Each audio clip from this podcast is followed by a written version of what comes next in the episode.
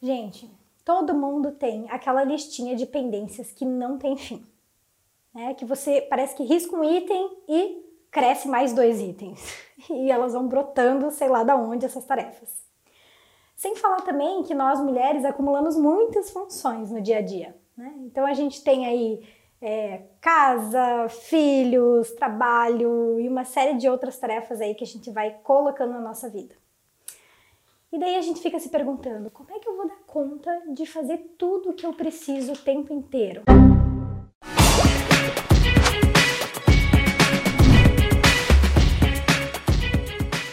Então, gente, a primeira coisa, me conscientizar de que eu não era a Mulher Maravilha. Oh my god! Parece meio ridículo, mas não é.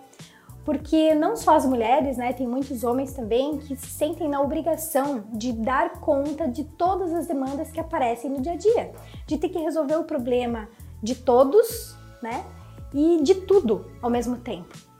Então, no momento que eu parei para pensar de que, pô, eu não era Mulher Maravilha, eu não precisava dar conta de tudo. Só que isso não só de maneira racional, mas emocional eu tive que realmente sentir esse processo. E daí, só o fato de sentir isso e já conseguir respirar de uma maneira diferente, aquilo já tornou um pouco mais leve.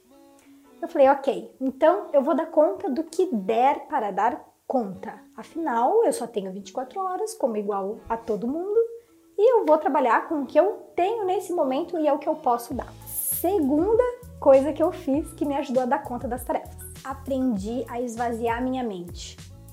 Nossa, que perfeito, né? Como que a gente faz isso? É simples. Eu comecei a andar com um bloquinho de anotação. Aonde eu ia, esse bloquinho vivia comigo. Tipo, era unha e carne, carne e unha, enfim, né? Vivia o tempo inteiro comigo. Tudo que eu lembrava, eu anotava ali, de tudo que eu tinha que fazer. Mas era tudo mesmo, gente. Chegou uma época que eu acumulava tantas funções que eu esquecia de cortar a unha do pé. Mas é verdade, eu anotei uma vez, cortar a unha do pé. Ridículo, mas eu anotei. E eu não esqueci e cortei, então deu certo. E na hora que eu comecei, porque às vezes essas pequenas coisas do dia a dia, né, de, ah, mulher principalmente, fazer unha, é, levar tal coisa para consertar, sapateiro, não sei o que. Às vezes são coisas bobas e que a gente vai deixando só porque a gente fala, ai não, imagina se eu vou anotar isso. Anote. Anote, comece a esvaziar a mente. Porque na hora, por exemplo, que eu comecei a esvaziar minha mente, eu comecei a perceber que eu conseguia ficar mais concentrada, que eu conseguia ficar mais focada naquilo que realmente importava na hora que eu estava fazendo. Por incrível que pareça, porque eu estava mais dedicada ali, no aqui agora, fazendo aquilo. E isso fez eu ganhar mais tempo. Agora, a terceira coisa que eu fiz, eu passei a ter visão de conjunto de tudo que eu precisava fazer, de todas as áreas da minha vida, né? Então, eu comecei a com essa visão de conjunto, de eu ver todas as pendências que eu tinha em todas as áreas, ficou muito mais fácil de eu definir prioridades o que realmente era mais prioritário fazer em determinados momentos. Né? De tudo aquilo que eu tinha para fazer, o que, que eu tinha que fazer por primeiro, por segundo, por terceiro, e daí eu passei a ter escolhas mais assertivas. E isso começou a me ajudar a não vencer os prazos, a conseguir cumprir aquilo que eu precisava, a sempre estar adiantada nas coisas, me prevenindo de que chegasse lá na frente e, putz, lembrei disso agora, né, e não fiz.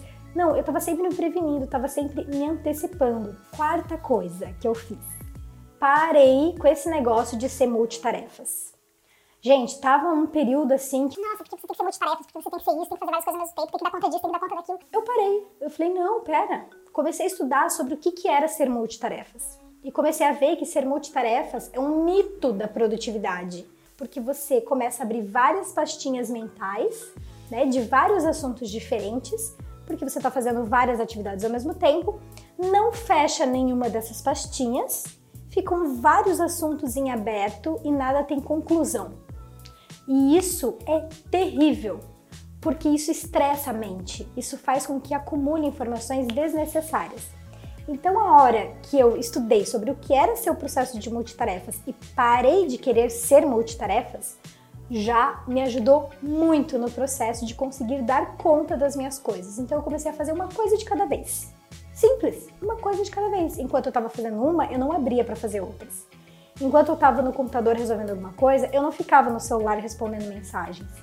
e assim por diante. E a quinta e última coisa que eu fiz foi criar o meu método de organização pessoal.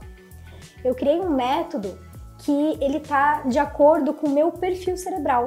Então eu entendi um pouco como que minha mente funcionava e criei o meu método de organização pessoal. Eu não fiquei tentando me encaixar em algum aplicativo de organização, em alguma agenda eletrônica, em alguma ferramenta diferente. Eu criei as minhas ferramentas. E isso fez toda a diferença, porque daí eu consegui me organizar e aplicar esse meu método para todas as áreas da vida.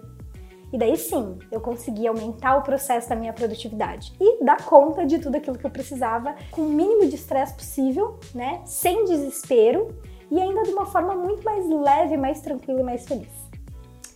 Então é isso, gente. Espero que vocês tenham gostado dessas cinco dicas que eu fiz na minha vida e que estou deixando aqui para vocês também.